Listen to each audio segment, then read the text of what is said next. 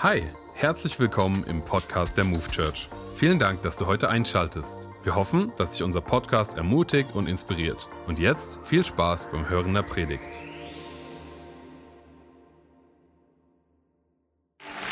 Dankeschön. Dankeschön. So, Dankeschön. Antonio, auch wenn du gerade Backstage bist, äh, als wir zusammen studiert haben, schon zu der Zeit, hat Antonio damals gesagt, wie cool wäre das, wenn wir mal eines Tages zusammenarbeiten könnten. Und ich habe so gesagt, ja, ja, äh, wäre bestimmt cool. Und äh, vor sechs Jahren ist Realität geworden. Ich liebe es so sehr, mit dir zu arbeiten. Du inspirierst mich, ich lerne sehr viel von dir. Du bist nicht nur ein Freund, sondern auch ein grandioser Leiter. Danke für alles, was ich von dir lernen darf. Gib ihm nochmal einen Applaus.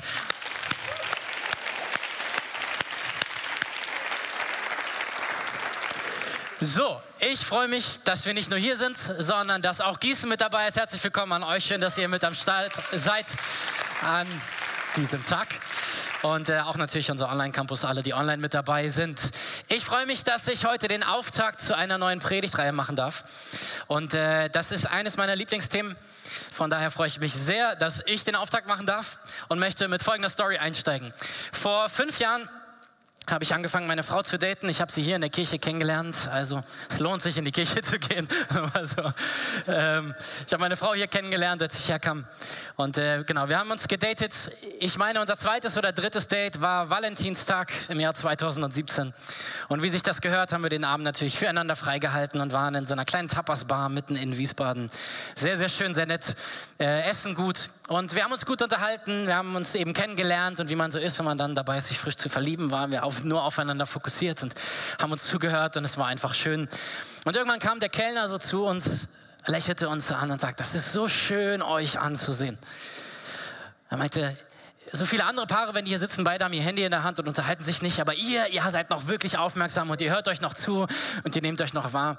Und ich weiß, wie ich damals dachte, ja, was soll ich sonst machen mit so einer wunderschönen Frau, die vor mir sitzt und es ist spannend, sie kennenzulernen. Heute, fünf Jahre später, wenn wir was essen sind, passiert es mir vielleicht manchmal, dass ich mein Telefon aus der Tasche hole. Auf mein Handy schon betet für uns. Nein. Es, es liegt nicht daran, dass ich meine Frau weniger liebe. Ich liebe sie jetzt noch viel mehr, als ich sie damals geliebt habe. Das Problem ist, dass dass, ich in, dass wir in einer Zeit leben und in einer Kultur leben, die toxisch ist, weil sie so voller Eile und voller äh, Dinge ist, die um uns herum abgehen, dass wir es verpassen, im Moment zu leben. Während wir mit anderen Menschen zusammen sind, sind wir eigentlich an vielen Orten gleichzeitig. Während wir unser Smartphone hervorholen, sind wir über WhatsApp bei unseren Freunden und unseren Nachbarn und unserer Familie. Über unsere E-Mails sind wir bei unseren Kunden und bei unserem Chef und bei unseren Arbeitskollegen. Wir sind über die sozialen Medien bei, im Wohnzimmer unserer Influencer oder was gerade in der Urlaubszeit besonders schmerzhaft ist in den Stories mit all deinen Freunden, die irgendwo auf der Welt sind im Urlaub, oder kennt ihr das? Und äh, in den Nachrichten-Apps sind wir gleichzeitig im Dänemark und im Kongo und weiß ich nicht wo. Wir sind überall, nur nicht im Hier und Jetzt. Wir leben überall gleichzeitig, nur nicht im Moment. Und das ist deshalb ein Problem, weil während wir überall sonst sind und denken, wir gewinnen etwas, verlieren wir das, was wir im Hier und Jetzt gewinnen könnten durch die Person, die uns gegenüber sitzt oder an unserer Seite. Darüber möchte ich heute sprechen und ich sage euch von vornherein, wir sitzen alle in einem Boot. Ich bin nicht besser als der Durchschnitt, vielleicht besser, schlechter, keine Ahnung, das könnt ihr nachher beurteilen. Ähm, ich habe ein paar Zahlen mitgebracht zum Einstieg und zwar zum Thema Smartphone. Circa 90 Prozent der Menschen in Deutschland besitzen ein Smartphone. Wir machen mal Stimmungsbild. Wer hat ein Smartphone? Okay, ich sehe eure Hände auch in Gießen. Sehr gut. Okay. Äh, das stimmt so ungefähr. So gut wie alle, also 94 Prozent, benutzen es täglich. Jeden Tag. Durchschnittlich, durchschnittlich sind wir circa 3,4 Stunden pro Tag an unserem Smartphone. 3,4 Stunden. Wenn du denkst, das ist aber viel, ich bin höchstens eine halbe Stunde dran, dann weißt du, wie viel dein Nachbar an seinem Smartphone gewesen ist gestern. wir checken unsere Smartphones, also das heißt, checken heißt aus der Tasche holen, draufgucken oder wenn es auf dem Tisch liegt, drauf tippen. Ne? 50 bis 100 Mal am Tag. 50 bis 100 Mal. Das heißt, während wir wach sind, ungefähr alle 15 Minuten. Und äh, davon ist 90 Prozent der Fälle unter 10 Minuten, dass wir es in der Hand haben. Also es geht nicht darum, dass wir immer ewig lang dran sind, sondern dass wir ständig dran sind, immer raufgucken. Ist das Neues da? Ist eine neue Nachricht da? Ist eine neue E-Mail da? Hat jemand was gepostet? Äh, hat jemand auf meinen Post reagiert? Und so weiter und so fort. Und es gibt im Englischen einen Begriff, der dafür entwickelt wurde. Das Akronym ist FOMO, auf, äh, ausgesprochen Fear of Missing Out. Auf Deutsch die Angst, etwas zu verpassen. Die Angst, etwas zu verpassen. Und das ist das Lebensgefühl unserer Zeit, ganz ehrlich, auf jeden Fall meiner Generation und der danach. Wir leben in so vielen Dingen gleichzeitig aus der Angst, irgendwo anders etwas zu verpassen, dass wir im Hier und Jetzt Dinge verpassen. Ironisch, aber ist so. Und so ähm, geht es weiter mit den Statistiken. 59 Prozent der Menschen nutzen ihr Smartphone auch außerhalb der Arbeitszeit für berufliche Dinge. Fast zwei Drittel der Menschen auch außerhalb der Arbeitszeit. Ähm, und 38 Prozent der Deutschen schätzen ihre Smartphone-Nutzung als zu hoch ein. 31 Prozent sogar spüren den Zwang, dauernd auf ihr Smartphone schauen zu müssen. Da lasse ich euch jetzt mal nicht melden. Aber worauf, was ihr mir beantworten könnt, ist, wer hat schon mal eine App gelöscht, weil sie euch zu viel Zeit geklaut hat? TikTok, Candy Crush, ja, okay, ich für mich verstanden. Sehr gut. Wir leben in einer Zeit, die so busy ist und unsere Smartphones tragen mit dazu bei. Es gab eine Studie von Microsoft, die unter jungen Erwachsenen gemacht wurde. Und äh, da wurden sie gefragt, wie sehr stimmst du folgende Aussage zu? Wenn ich nichts zu tun habe, nehme ich als erstes mein Smartphone zur Hand. Und 77 Prozent der Teilnehmer haben mit Ja geantwortet. Ich glaube, auch viele von uns würden es mit Ja beantworten. Während wir in der Bahn warten, auf dem Klo sitzen oder im Gespräch, wenn irgendwie das Gespräch mal gerade im Sand verläuft, dann zücken wir als erstes unser Smartphone. Wir haben Angst, Dinge zu verpassen. Wir leben an vielen Orten gleichzeitig. Wie gesagt, Smartphones sind nur ein Faktor, der dazu beiträgt, dass unsere Generation in meiner Wahrnehmung zu den gestresstesten gehört, die es jemals auf diesem Planeten gab. Sehr, sehr spannender Fakt ist, in den 60er Jahren gab es Wissenschaftler, Zukunftsforscher hat sich das geschimpft, ist auch ein netter Job, und sie haben versucht vorherzusagen, wie die Welt in 50, 60 Jahren aussehen würde. Und wegen all der technologischen Fortschritte, die damals waren, haben sie vorhergesagt, dass in unserer Zeit heute, 2020, es so viele technische Neuerungen und Maschinen und Programme und so geben wird, dass wir alle den ganzen Tag eigentlich nur entspannen und in der Hängematte liegen und nichts zu tun haben, weil alle anderen äh, Dinge uns abgenommen werden von den Maschinen. Ich weiß nicht, ob es dein Lebensgefühl ist. Meins ist es nicht. Äh, irgendwie hat all der Fortschritt nicht dafür geführt, dass wir weniger gestresst sind, sondern gestresster, oder? Wir haben all die Zeit gewonnen und doch sind wir so busy und so angestrengt und es ist irgendwie so viel los in unserem Leben. Ähm, und so gibt es verschiedene Etappen, sage ich mal, die uns an den Punkt geführt haben, an dem wir heute stehen. Hast du mal darüber nachgedacht, so ganz bewusst, dass es eine Zeit gab, in der Menschen keine Uhr hatten? Einfach keine Uhr. Sie wussten nicht, wir wussten nicht, wie spät es war. Wenn der Hahn gekräht hat, sind sie aufgestanden vielleicht. Ähm, und das alles, wonach sie leben konnten, war ihre innere Uhr. Wann sie wach geworden sind, dann sind sie eben halt aufgestanden und so weiter.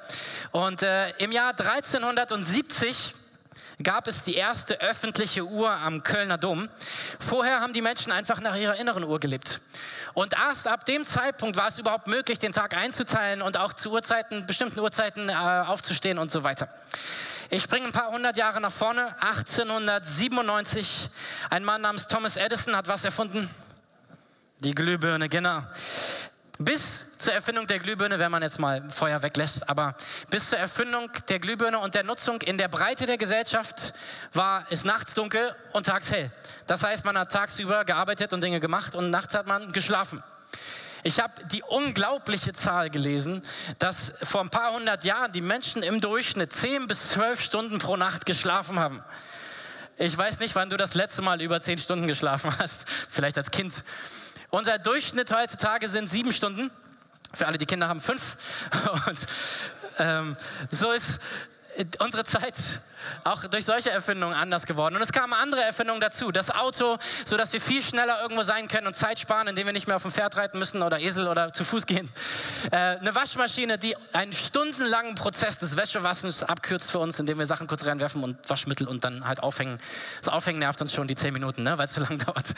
Und äh, dann Fast Food und Instant Essen und was es nicht alles gibt. Wir haben so viele Dinge, die erfunden wurden, die uns Zeit sparen und doch haben wir so, viel, so wenig Zeit wie gefühlt die Menschen noch nie zuvor. Das ist doch absurd. Aber doch ist es unsere Zeit, in der wir leben. Und äh, natürlich hat die Bibel etwas dazu zu sagen zum Thema Stress, zum Thema Fülle unseres Alltags. Und dabei ist ganz egal, welche Lebenssituation du hast. Ähm, ob du im Arbeit, in der Arbeitssituation viel hast oder ob du vielleicht gerade Arbeit suchst und dich das stresst. Ob du ähm, jung bist in der Schule bist und gerade viel zu lernen ist oder ob du schon im Rentenalter bist und merkst, in der Rente ist es doch nicht so ruhig, wie du dir immer versprochen hattest, wie es sein würde. In jeder Lebensphase erleben wir das, dass das Leben uns stressen kann, weil irgendwie ist immer viel los, oder? Okay. Es gibt eine Einladung von Jesus an uns und für mich ist das, wenn ich einen Vers aus dem Neuen Testament raussuchen dürfte, der über unserer Zeit steht oder stehen sollte, dann ist es dieser. Matthäus 11, Vers 28. Dann sagte Jesus, kommt alle her zu mir, die ihr müde seid und schwere Lasten tragt. Ich will euch Ruhe schenken. Sagt mal alle, Ruhe. Nehmt mein Joch auf euch. Ich will euch lehren, denn ich bin demütig und freundlich und eure Seele wird bei mir zur Ruhe kommen. Denn mein Joch passt euch genau und die Last, die ich euch auflege, sie ist leicht. Ich weiß nicht, was es mit dir macht. Ich denke, ja, das will ich, Jesus. Das will ich, mitten in dieser Zeit, diese Ruhe. Unser Gott ist kein Sklaventreiber, er ist jemand, der Kinder hat, er ist jemand, der, der, der Ruhe gibt, er ist jemand, der innere Zufriedenheit schenkt. Und mal so als rhetorische Frage, wer von euch glaubt, dass Jesus ständig gestresst und getrieben war in seinem Alltag? Dabei hätte er es sein können. Jeden Tag sind tausende Menschen zu ihm gekommen, wollten etwas von ihm und er hätte ihnen auch allen helfen können, aber trotzdem hat er es hinbekommen, seine Grenzen zu ziehen, Nein zu sagen und sich in all dem nicht zu verlieren, sondern seinen Auftrag bis zum Ende zu führen, ohne auszubrennen. Und wenn ich Jesus anschaue, dann fasziniert es mich. Ich habe mal beispielhaft ein, äh, ein Kapitel der Bibel mir angeschaut aus dem Lukas-Evangelium, Lukas Kapitel 8, um mal zu schauen, was so bei Jesus dann los war. Es beginnt damit, dass er predigt, wie er häufig gemacht hat, und dann mit seinen Jüngern in ein Boot steigt und äh, sie fahren rüber auf die andere Seite des Sees und Jesus schläft. Warum? Er war müde. Er brauchte Ruhe. Er gönnt sich Ruhe. Und äh, während er so schläft, stürmt es um ihn. Es beginnt, dass die Wellen hochgehen und die Jünger kriegen Panik, weil sie Angst haben, dass sie bald alle sterben und untergehen und Jesus schläft. Und während alle so um ihn äh, laut rufen und versuchen es zu organisieren, hat er die Ruhe selbst, bis seine Jünger zu ihm kommen und ihn wecken und sagen, Jesus, tu was, wir werden alle sterben. Was macht Jesus? Er steht auf, er spricht und es wird ruhig. Ich möchte dir Folgendes nur mal als Randnotiz mitgeben. Weißt du, was mich fasziniert an dieser Geschichte? Jesus wird nicht wach vom Sturm. Jesus wird nicht wach von den Wellen. Weißt du, wann er wach wird? Als seine Jünger ihn rufen. Jesus wird nicht beunruhigt durch die Stürme in meinem Leben und in deinem Leben. Aber er kümmert sich, wenn wir zu ihm kommen und sagen, Jesus, wir brauchen dich. Was macht er? Er steht auf, er bedroht den Sturm und es wird still. Das ist das, wer er ist und was er tut. Es geht dann weiter. Sie kommen auf der anderen Seite des Sees an.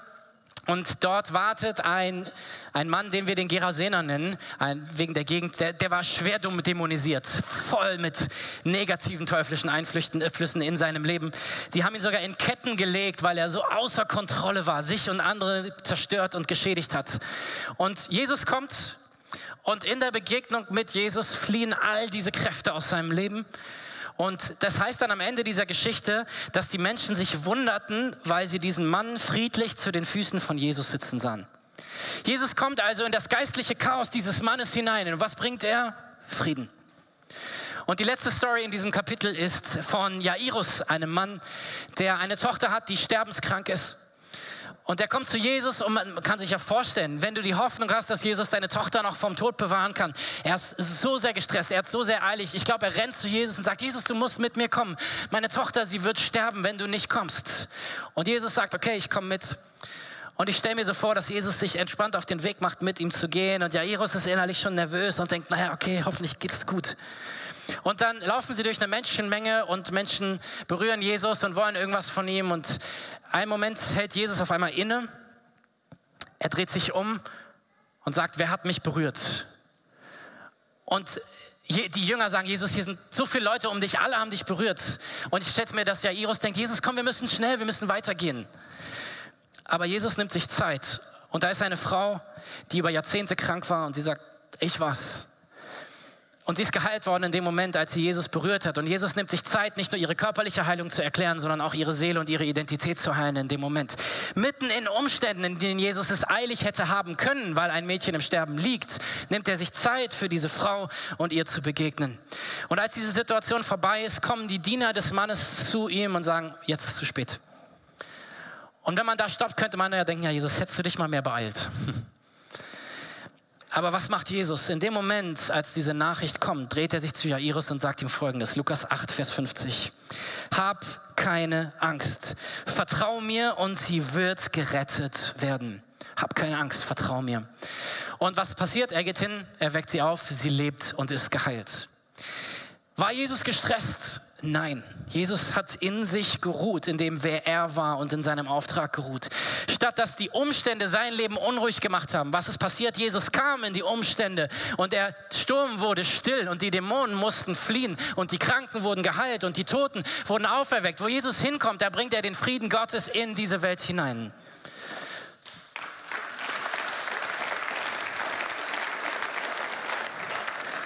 Und für mich ist diese Aussage von Jesus an Jairus zentral auch für uns heute. Hab keine Angst, vertrau mir. Weil der Stress, in dem wir leben und diese Anspannung, das hat ganz viel mit Ängsten in uns zu tun.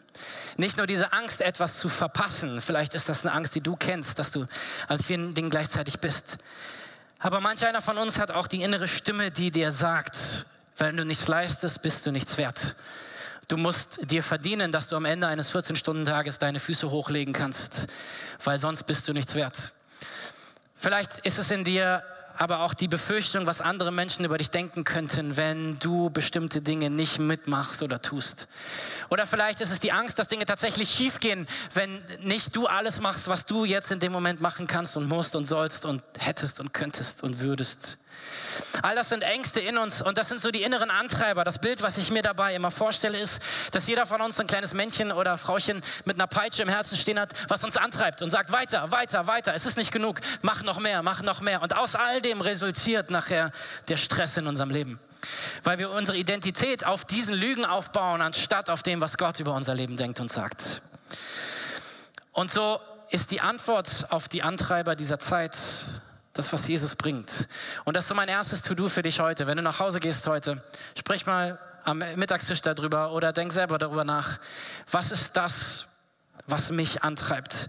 Was sind die Dinge, die mich dazu führen, dass mein Leben gestresster ist, obwohl es sein müsste? Manchmal merke ich auch, dass das bestimmte Bilder davon sein können, Rollenbilder, wie meine Familie zum Beispiel sein muss, wie meine Kinder sein müssen, in welchen Vereinen sie sein müssen. Manche Dinge können uns stressen, weil sie uns von außen, außen auferlegt werden. Jesus sagt, Johannes 14, Vers 27, ich lasse euch ein Geschenk zurück. Wer kriegt gern Geschenke? Geschenke sind gut. Was schenkt uns Jesus?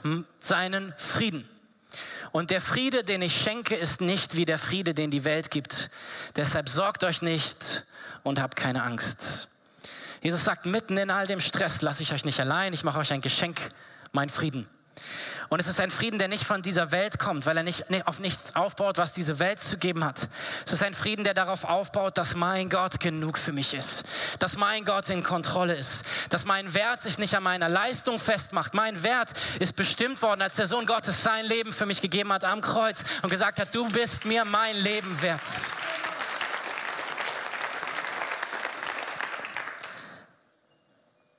Es ist der Frieden, der darauf aufbaut, dass die Meinung Gottes über mein Leben so viel wichtiger ist als alles, was irgendwer sonst auf diesem Planeten denken oder sagen könnte. Ich lebe nicht für andere Menschen, ich lebe für ihn. Schließ mal die Augen mit mir. Atme mal tief ein und wieder aus. Und nochmal ein. Und wieder aus. Ich möchte dir von Gott sagen, du bist genug, weil er mehr als genug ist für dich. Du bist geliebt. Die Bibel sagt, dass er für dich gestorben ist, als du noch ein Feind Gottes warst. Du bist schon immer geliebt gewesen vor Grundlegung der Welt. Du reichst aus. Was du zu geben hast, ist genug, weil er in dir lebt und er gemeinsam mit dir all das überwinden wird, wodurch du gehst. Du musst niemandem etwas beweisen. Du bist genug, weil er genug ist für dich. Du darfst die Augen wieder aufmachen. Ich glaube, dass es wichtig ist, dass wir manchmal die Augen verschließen vor all dem Chaos um uns, um uns zu fokussieren auf diese Stimme Gottes, die die Wahrheit über unser Leben spricht. Vieles um uns schreit manchmal nämlich genau das. Du brauchst noch das, dann bist du glücklich. Und wenn du das tust, dann erreichst du die nächste Stufe. Und wenn du das machst, dann wirst du glücklich sein. Aber die Stimme Gottes sagt, ich bin schon da.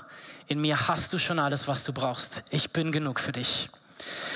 ich finde sehr spannend, wie Paulus Gott definiert, den Charakter Gottes. Und wir sehen das in 1. Korinther 14, Vers 33. Denn Gott ist nicht ein Gott der Unordnung, sondern ein Gott des Friedens. Ich würde erwarten, dass hier steht, Gott ist nicht ein Gott der Unordnung, sondern der Ordnung. Würde uns Deuten vielleicht manchmal gefallen, aber das steht hier nicht. Gott ist nicht ein Gott der Ordnung, sondern er ist ein Gott des Friedens. Das heißt, das Gegenteil von dem Chaos, was in meinem Leben ist, ist nicht automatisch, dass Gott das Chaos wegnimmt, sondern dass er mir in dem Chaos seinen Frieden schenkt. Er ist ein Gott des Friedens. Nicht immer erledigt sich alles sofort, das ist auch eine Realität dieser Welt, aber er ist mit mir. Das Gegenteil ist im Übrigen der Fall bei dem Gegenspieler, bei unserem Feind. Während Gott der ist, der Frieden bringt, ist er jemand, der Stress bringt. Ich liebe folgendes Zitat von Corrie ten Boom, eine Niederländerin. If the devil can't make you sin, he makes you busy. Wenn der Teufel es nicht schafft, dich dazu zu bringen, dass du sündigst, dann wird er dafür sorgen, dass du beschäftigt bist. Und das ist ja eine logische Taktik. Entweder du schaltest den Gegner aus oder du lenkst ihn ab. Das ist seine Taktik in unserem Leben. Entweder er schafft es, dass wir Dinge tun, die uns von Gott trennen, weil sie schlecht sind für uns und andere, oder er sorgt dafür, dass wir so beschäftigt sind, dass wir auf der Reservebank sitzen und nicht im Einsatz sind. If the devil can't make you sin, he makes you busy. Und das ist für mich die andere Perspektive auf das Thema Eile und Stress. Wir denken immer, wenn wir uns nicht beeilen, dann verpassen wir etwas und verlieren Dinge. Aber weißt du, das Gegenteil ist der Fall. Wenn wir uns stressen, dann werden wir Dinge beraubt. Wir verlieren Frieden. Auf lange Sicht verlieren wir körperliche und seelische Gesundheit. Wir verlieren unsere Beziehungen und Freundschaften und wir verlieren unsere Nähe zu Gott die Herzensnähe zu ihm. Und ich spreche mit viel zu vielen Menschen, von denen ich höre, dass sie sagen, ich habe keine Zeit in meinem Alltag, um mir Zeit mit Gott zu nehmen. Ich habe keine Zeit. Und mir geht es überhaupt jetzt nicht um schlechtes Gewissen. Das bringt weder dir was, noch mir, noch Jesus, sondern ich möchte dich inspirieren mit folgendem Bild. Stell dir vor, ich würde regelmäßig dich zu Besuch, bei dir zu Besuch kommen und äh, jedes Mal, wenn ich bei dir war, würde irgendwas fehlen. Beim ersten Mal ein Stift, dann ein Buch, irgendwann eine Tasse. Irgendwann denkst du, ich hatte doch mal vier Stühle. und irgendwann ist dein Kühlschrank weg und dein Bett. Würdest du mich regelmäßig weiter zu dir einladen? Ich hoffe nein. Das ist das, was Stress in unserem Leben macht. Es beraubt uns. Der Stress, der nimmt uns Dinge weg und trotzdem lassen wir Stress und Eile immer wieder in unser Leben und lassen ihnen Dinge rauben in unserem Leben. Das ist eigentlich richtig dumm. Wie gesagt, ich bin ganz vorne mit dabei, was das Thema angeht. Ähm, deswegen ist es für mich so ein wichtiges Thema, weil ich in meinem eigenen Leben merke, was es mit mir macht, wenn ich nicht aufmerksam bin. Und so sind Eile und dieses Getriebensein hat eigentlich ähnliche Effekte wie Sünde in unserem Leben hat. Sünde im Sinne von, wir tun Dinge, die gegen Gottes Willen sind. Beides führt dazu, dass wir nicht im Hier und Jetzt leben, sondern wir leben in irgendeinem anderen Land, Moment, in der Zukunft, in der Vergangenheit. Wir sind irgendwo nur nicht hier, in dem, was jetzt gerade passiert und was das hier und jetzt für Konsequenzen für unser Leben haben kann. Das Leben wird anstrengender durch beides. Wir fühlen uns getrennt von Gott und auch faktisch, wenn wir die ganze Zeit gestresst sind, ist es ja natürlich auch viel schwieriger, Gott in unserem Leben wahrzunehmen. Und geistliches Wachstum wird vermindert. Wir halten also fest, wir sind ziemlich gestresst durch all die möglichen Dinge in unserem Leben. Und wir halten fest, Jesus war nicht gestresst. Und wir halten fest, Jesus bietet uns seinen Frieden an. Und alles, was Jesus gibt, kriegen wir nur wo? Bei ihm. In seiner Nähe bekommen wir diesen Frieden und diese Ruhe, die er verspricht. Und wir sehen dieses Muster bei Jesus selbst in seinem eigenen Leben, dass es sich wieder und wieder wiederholt hat. Ähm, wir schauen mal ganz am Anfang seines Dienstes. Folgendes ist passiert, Jesus wurde getauft, Jesus war in der Wüste und er kommt und er hat seinen ersten Tag im Einsatz in seinem neuen Job als Messias. War nicht viel mit Einarbeitung, sondern er beginnt morgens in der Synagoge zu lernen. Beim Mittagessen halt er die Schwiegermutter von Petrus. Und den Rest des Tages kommen Kranke und Besessene zu ihm, er kümmert sich um sie. Und ich stelle mir vor, dass er abends richtig platt war. Und dann legt er sich schlafen. An seiner Stelle, so der Pastorenmodus sonntagsabends, hätte ich gedacht, ach, morgen erstmal schön ausschlafen. So, jetzt habe ich mein, mein Werk getan. Und dann lesen wir Markus 1, Vers 35 folgendes. Ganz früh, es war noch Nacht, ging Jesus allein an einen einsamen Ort, um zu beten. Das Erste, was Jesus tut nach diesem stressigen Tag, ist früh aufzustehen, als es noch dunkel ist und beten zu gehen. Um dem nochmal die Krone aufzusetzen. Jesus war gerade 40 Tage beten in der Wüste. Er arbeitet einen Tag und was macht er? Er geht beten. Offensichtlich ist es also ein Muster, das sich im Leben von Jesus wiederholt, dass er weiß, ich muss mich zurückziehen aus dem Chaos des Alltags um mich herum, um Ruhe zu finden. Jesus ist also beten und äh, seine Jünger suchen ihn, finden ihn erst nicht und irgendwann kommt er und dann ist, findet folgender Dialog statt. Später suchten ihn Simon und die anderen. Als sie ihn gefunden hatten, sagten sie zu ihm, alle fragen nach dir. Was sie damit meinen ist, Jesus, was du gestern gemacht hast, war großartig. Und es hat sich rumgesprochen und heute sind doppelt so viele Leute da. Auf geht's, wir haben viel zu tun, an die Arbeit. Klingt erstmal logisch. Jesus sagt folgendes. Doch er entgegnete, wir müssen auch die anderen, in die anderen Städte gehen, damit ich auch dort predige, denn dazu bin ich gekommen. Jesus sagt, Leute, ich verstehe, dass das naheliegend wäre, aber nein, wir ziehen weiter. In der Ruhe, die Jesus sich genommen hat in der Zeit mit seinem Vater im Himmel, ist seine Identität und seine Berufung für ihn immer wieder klar geworden, sodass er wusste, was dran ist und was nicht.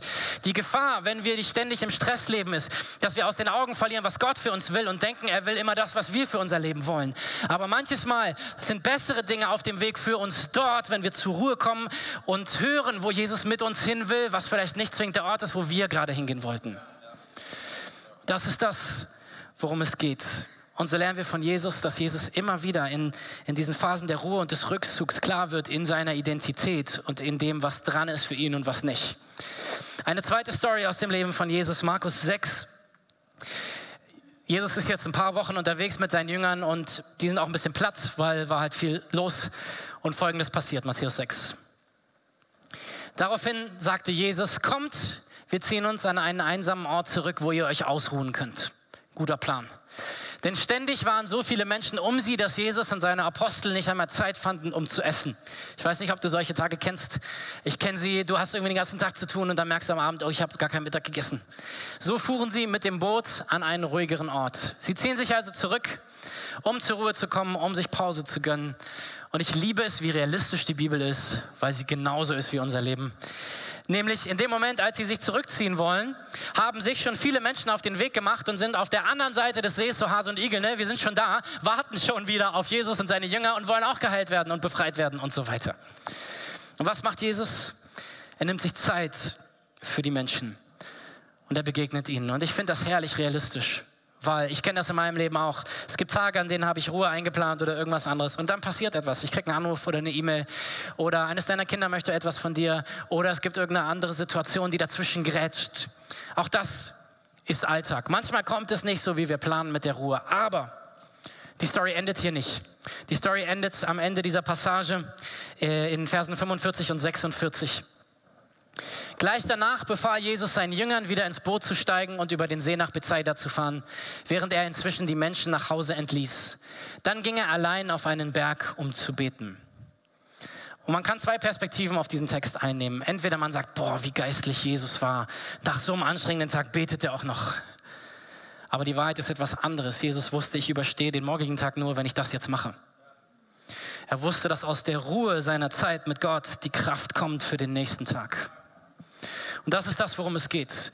Es geht nicht um müssen, sondern es geht darum, dass die Ruhe und der Frieden, den wir bei Gott bekommen, dass es zur Quelle des Lebens in uns werden kann. Damit wir Menschen werden, wie Jesus war. Wir kommen in den Stress dieser Welt und wir bringen Ruhe und wir bringen Frieden und wir bringen Jesus mit hinein. Menschen, die das für mich sehr stark auch zeigen und mich da auch inspirieren, sind unsere leitenden Pastoren, Andreas und auch Thomas. Ähm, das, Thomas, weil du jetzt da bist, spreche ich mal dich direkt an. Ich liebe das, ich liebe die Ruhe, die du hast, wenn es um Entscheidungen geht. Manchmal komme ich gestresst zu dir und sage, ich weiß nicht, wie ich das machen soll. Und du bist erstmal entspannt und fragst nach. Und manchmal sagst du mir auch, ja, musst mit Jesus drüber reden und eine Antwort finden. Und äh, das ist gut, das ist Weisheit, das stimmt. Aber oft gibt er mir auch selbst sehr weise Antworten. Aber was ich, was ich liebe an dir und an euch ist, ich habe das Gefühl, ihr leitet nicht aus einem Getriebensein heraus zu denken, jetzt müsste irgendwas geschehen, sondern aus der Ruhe. Bei Andreas sehe ich das auch sehr stark bei, bei den Dingen, die er tut. Und so ist das für mich ein Vorbild. Und das ist etwas, wo ich sage, so will ich auch sein als, als Mensch, als Leiter. Ich will jemand sein, der, der Ruhe in seine Umgebung bringt und der im Stress nicht noch den Stress erhöht, weil er gestresst ist, sondern bei den Menschen ankommen können und Ruhe finden. Und ich glaube, das ist etwas, was wir bei, bei Jesus eben sehen. Er war auch anziehend, weil er in sich geruht hat in dem, wer er war und in dem, wer er nicht war, das ist manchmal genauso wichtig. Wir sehen also dieses Muster, je beschäftigter Jesus war, umso mehr Zeit hat er sich genommen, um sich zurückzuziehen in der Stille. Ah, genau. Und wenn du jetzt, ich sag mal schon, deine Entschuldigung rausholst, warum das bei dir nicht geht, du hast keine Freizeit, du hast einen anstrengenden Job oder du hast äh, eine Familie oder was auch immer nachher deine Gründe sind. Ich will dir in aller Liebe, aber Klarheit sagen, Jesus braucht es. Was denkst du, wie viel mehr wir es brauchen? Diese Zeiten in der Ruhe mit dem Vater. Mir ist bewusst, dass das alles nicht Quantenmechanik ist. Okay, das ist jetzt alles nichts Neues. Das ist das Einmal-Eins des christlichen Glaubens.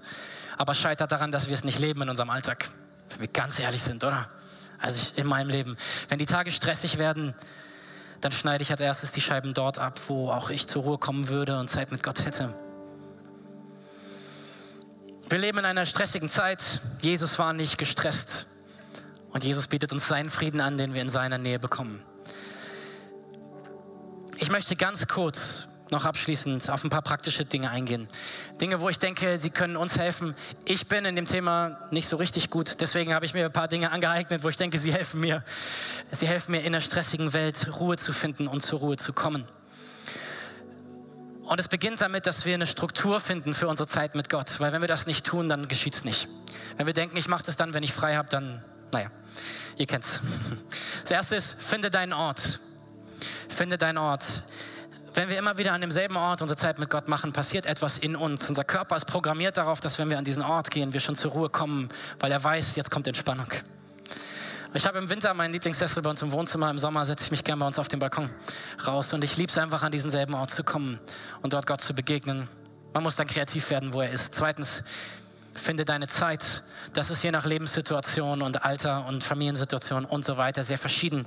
Finde deine Zeit, die für dich funktioniert. Am besten regelmäßig dieselbe Zeit, weil dann ist es irgendwann wie Zähneputzen, hoffe ich zumindest, eine Gewohnheit, die du täglich ausübst in deinem Leben. Mehrfach vielleicht. Genau. Drittens, nimm dir Zeit. Die Ruhe finden wir nicht im Fastfood-Christsein, indem wir vorverdaute YouVersion-Bibellesepläne lesen. Nichts dagegen. Ich liebe die und es ist besser als nichts zu machen. Aber in der Ruhe vor Gott kommt die Tiefe. Viertens, setz dir realistische Ziele. Denk nicht, ich werde jetzt wie die großen Heilungsevangelisten vier Stunden am Tag beten. Mein Chef wird das schon verstehen, sondern Setz dir realistische Ziele. Was funktioniert für dich? Wenn du aktuell sagst, okay, ich mache gar keine Zeit mit Gott, dann fang an, zwei, drei Tage die Woche die zehn Minuten zu nehmen. Wenn du sagst, das klappt eigentlich schon, dann mach es fünf, sechs, sieben Tage die Woche.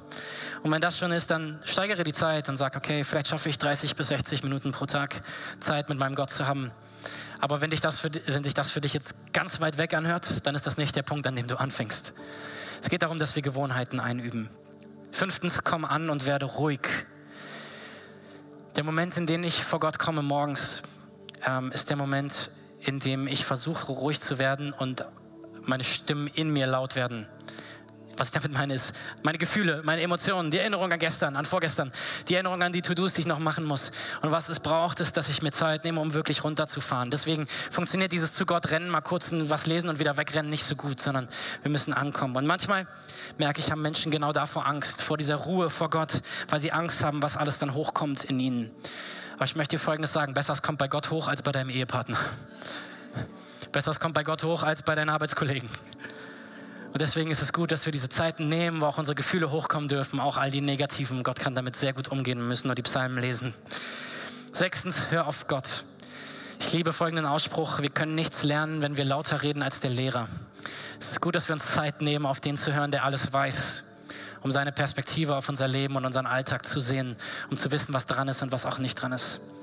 Siebtens, und das muss jetzt nicht zwingend in der Reihenfolge sein, lies deine Bibel. Durch die Bibel spricht Gott zu dir, wer er ist, wer du bist und was das für dein Leben bedeutet. Sie verändert dich von innen nach außen. Weil so ist das mit diesem Frieden. Der Frieden, den wir brauchen, der kommt nicht von außen, sondern er kommt von innen nach außen. Jesus legt ihn in unser Inneres und wir transportieren ihn nach außen. Und das bekommen wir in seiner Nähe. Und achtens, sprich mit Gott über deine Anliegen. Natürlich darfst du ihm auch sagen, was dich bewegt aber es sollte nicht das Einzige sein, was passiert. Wenn du sagst, all das habe ich schon gemeistert, ich habe schon den schwarzen Gürtel in stiller Zeit, dann habe ich das nächste Level, was das zweite Dan? Keine Ahnung für dich, haben wir Kampfsportler hier. Und zwar etwas, was ich versuche seit einiger Zeit, seit zwei, drei Jahren in meinem Leben zu machen. Und ich liebe das. Das ist, dass ich alle ein bis zwei Monate einen ganzen Tag für Jesus blocke. Das heißt, ähm, ich beginne morgens, ich mache mein Handy auf Flugmodus. Das ist natürlich etwas, was du mit deinem mit anderen Leuten absprechen musst, die mit dir zusammenleben oder von dir abhängig sind. Ähm, kannst natürlich nicht einfach am Arbeitstag machen, aber vielleicht mal einen Samstag oder wie auch immer. Und es muss auch nicht so oft sein. Aber für mich ist das, ich nenne das mein Detox-Modus vom Alltag. Mitten in einer Welt, die mich so sehr stresst und so viele Anforderungen an mich hat oder stressen könnte. Mitten in all dem entscheide ich mich, offline zu gehen. Titel unserer Predigt 3. Und mit Gott online zu gehen. Und ich habe keine Agenda für diesen Tag, null ich komme zu Jesus und sage, Jesus, ich bin hier. Was ist, sollen wir heute machen? Und mal geht Jesus mit mir Themen in meiner Biografie an, mal spricht er über die Zukunft und Pläne und Ziele und Träume. Mal hat er mit mir meinen Kalender angeschaut im Hier und Jetzt. Mal hat er Dinge in mein Leben hineingesprochen, prophetisch. Mal haben wir einfach Bibel gelesen und er hat mir Dinge gezeigt. Und so sind diese Tage für mich ein Moment des Rauskommens, aus dem Raustretens aus dem Alltag mich bewusst zu entscheiden, ich leiste es mir, heute nichts zu leisten. Und das sehen wir bei vielem übrigens, was die Bibel sagt, was wir Christen tun können, sollen, dürfen, dass es so ein Gegenmodus zu der Welt ist, in der wir leben. In einer Welt, die immer mehr vereinsamt und Menschen isoliert sind, ist Gemeinschaft das, wozu Jesus uns aufruft, Kirche. In einer Welt, die in Überfluss ist und wo Menschen viel mehr essen und trinken, als sie sollten, ist Fasten ein Wert, den Gott uns gibt. In einer Welt, die gestresst ist wie noch nie zuvor, ist die Stille der Wert, den Gott uns gibt.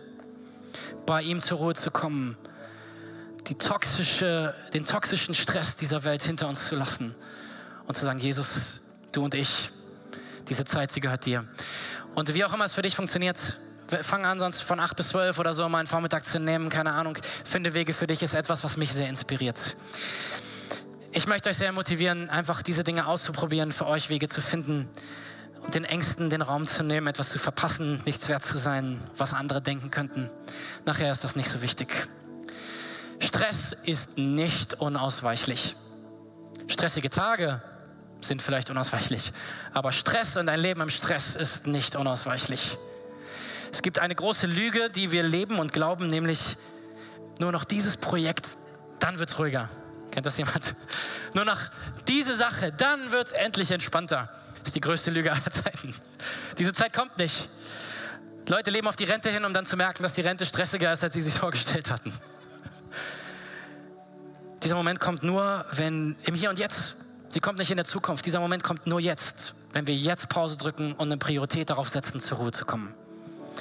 Und wenn du merkst, du bist schon gefangen in diesem Hamsterrad von Stress und Eile und Getriebensein, vielleicht merkst du auch schon, dass es körperliche Auswirkungen hat bei dir. Du bist eigentlich dauerhaft müde.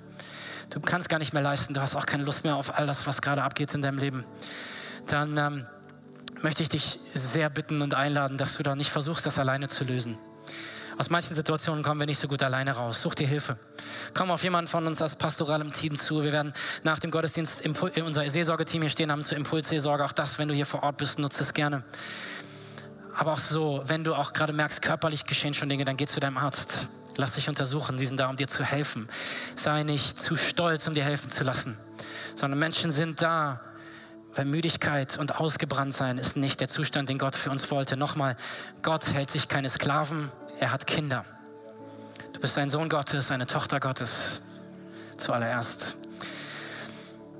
Ich möchte beten zum Ende der Predigt. ihr dürft nochmal die Augen schließen. Zwei Dinge, für die ich beten möchte.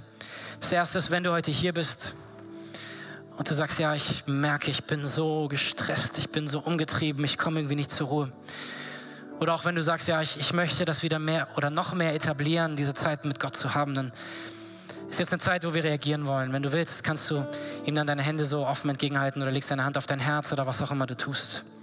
Ich werde einen kurzen Moment der Stille geben und dann werde ich beten für dich und nimm das einfach als ein Gebet im Glauben für dich. Nachher ist es aber ein Gebet, dem auch Taten folgen sollten. Also, dass du dich hinsetzt und überlegst, wie kann ich aktiv Raum dafür schaffen in meinem Leben.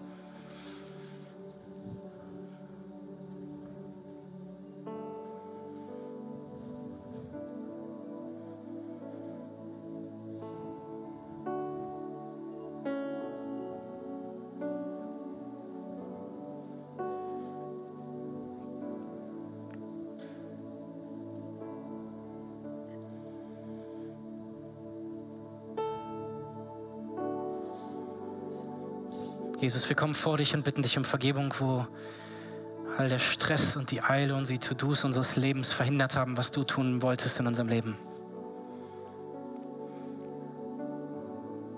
Herr, wir wollen dir sagen, es tut uns leid, dass wir uns verloren haben in Dingen, die keinen Wert haben und dabei aus dem Blick verloren haben, was Wert hat, was du schenken möchtest.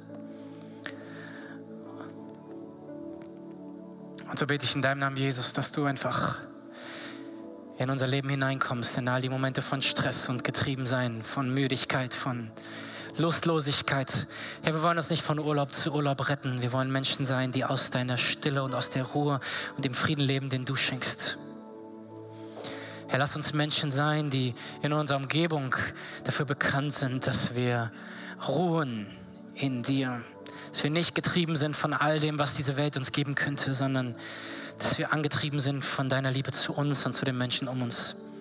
Wir stellen uns dir zur Verfügung und sagen, Herr, du bist wichtiger als alle To-Dos. Du bist wichtiger als selbst alle Menschen in unserem Leben. Danke, dass du sie uns geschenkt hast. Aber letztendlich geht es um dich und um uns. Und wir beten, dass du in unser Leben hineinkommst, ganz neu uns berührst, ganz neu uns begegnest mit diesem Frieden, der nicht von dieser Welt ist. Und ich spreche hinein in Momente von Burnout und Müdigkeit und einfach sich verloren haben in den vielen Dingen des Lebens, dass du mit deiner frischen Kraft dort hineinkommst. Heiliger Geist, wir bitten um eine frische, neue Kraft vom Thron Gottes hinein in ihr Leben. Wir beten auch um gute Ratgeber, um Menschen an ihrer Seite, die helfen, mit aufzuarbeiten, die helfen, hinauszukommen aus dem Tal. Danke, Jesus, dass du mit uns gehst. Wir ehren dich. Und ein zweites möchte ich tun, was wir jeden Sonntag machen. Wenn du heute hier bist und du sagst, ich habe keine persönliche Connection zu diesem Gott, dann kann sich das heute ändern. Das kann sich auch morgen ändern, aber heute ist ein sehr guter Tag dafür. Ich möchte gern für dich beten. Wenn du heute hier bist oder online mit dabei bist, dann will ich dich einladen, diesen wunderbaren Gott kennenzulernen. Ich habe heute sehr viel von, mit Beziehungsworten gesprochen. Ich rede mit ihm, er redet mit mir, er schenkt mir Frieden, er zeigt mir Dinge.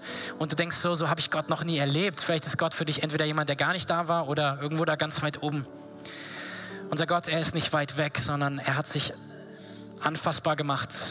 Die Story der Bibel ist so, Gott hat Menschen gemacht, weil er sie liebt und weil er gerne Liebe teilt. Die Menschen entscheiden sich, ohne ihn zu leben, tun Dinge, die gegen seinen Willen sind. All das trennt uns von ihm. Aber dieser Gott, er wird Mensch und er gibt sein eigenes Leben am Kreuz für deine und für meine Fehler, für alle Schuld, für all das, was uns von Gott trennt. Es geht nicht mehr darum, was wir leisten können, um Gott zu gefallen, sondern es geht darum, was Jesus geleistet hat, sodass wir ihm gefallen. Und er steht mit offenen Armen und er sagt, komm nach Hause zu mir. Ich biete dir ein neues Leben. Ich biete dir die Beziehung zu mir an. Ich biete dir an, dass du Ruhe an dem Ort finden kannst, für den du gemacht bist. Zu erkennen, wer ich bin. Zu erkennen, wofür ich dich geschaffen habe. Und während wir nochmal alle bitte die Augen schließen, werde ich dich gleich auffordern, wenn du das willst, deine Hand zu heben. Warum? Damit ich weiß, für wen ich beten kann. Aber selbst ihr, die ihr nicht hier vor Ort seid, hebt auch bitte eure Hand einfach als ein Zeichen vor Gott, dass ihr sagt, Gott, ich will das. Und wir werden es dann so machen, dass ich von hier vorne ein Gebet vorspreche und wir sprechen es alle zusammen dann laut nach, um dich zu unterstützen in dieser Entscheidung. Während also alle Augen geschlossen sind, wer es hier oder auch online oder an anderen Standorten, der das möchte, heb mal deine Hand so hoch, dass ich es sehen kann. Dankeschön. Vielen Dank. Dankeschön. Vielen Dank. Ihr dürft die Hände gerne wieder runternehmen. Und wir machen es, wie ich es gesagt habe. Ich bete vor und alle beten laut nach. Jesus, Danke, dass du mich liebst. Danke, dass du für meine Schuld gestorben bist. Es tut mir leid, dass ich ohne dich gelebt habe. Es tut mir leid, dass ich einfach alles selbst versucht habe. Komm du heute in mein Leben. Bitte vergib mir meine Schuld. Sei du auch mein Gott. Ich will zu dir gehören von jetzt, für immer. Bitte schenk mir diesen Frieden, den die Welt nicht nehmen kann. Ich brauche dich. Danke, dass ich ab jetzt dein Kind bin und mich nichts mehr aus deiner Hand reißen kann. Amen, Amen. Kann man, lass uns dem einen Applaus geben, die diese Entscheidung getroffen haben und alle noch einmal zusammen aufstehen. Danke, dass du dir heute eine unserer Predigten angehört hast. Wenn dich die Botschaft angesprochen hat und du eine persönliche Beziehung mit Gott gestartet hast, sagen wir herzlichen Glückwunsch zur besten Entscheidung deines Lebens. Wir möchten dir die Möglichkeit geben, mit uns in Kontakt zu treten und dir dabei helfen, deine nächsten Schritte in deinem Leben als Christ zu gehen. Melde dich dazu einfach auf der Seite hallo.movechurch.de. Wir freuen uns auf den Kontakt mit dir. Und wenn dir das, was du heute gehört hast, gefallen hat, abonniere doch unseren Kanal oder teile diese Folge mit Freunden und rate unseren Podcast. Noch mehr Content und weitere Informationen zu uns als Move Church bekommst du entweder auf movechurch.de oder unseren Social Media Kanälen. Danke fürs Reinhören und bis demnächst. Vielleicht vor Ort in einem unserer Gottesdienste oder wieder hier im Podcast.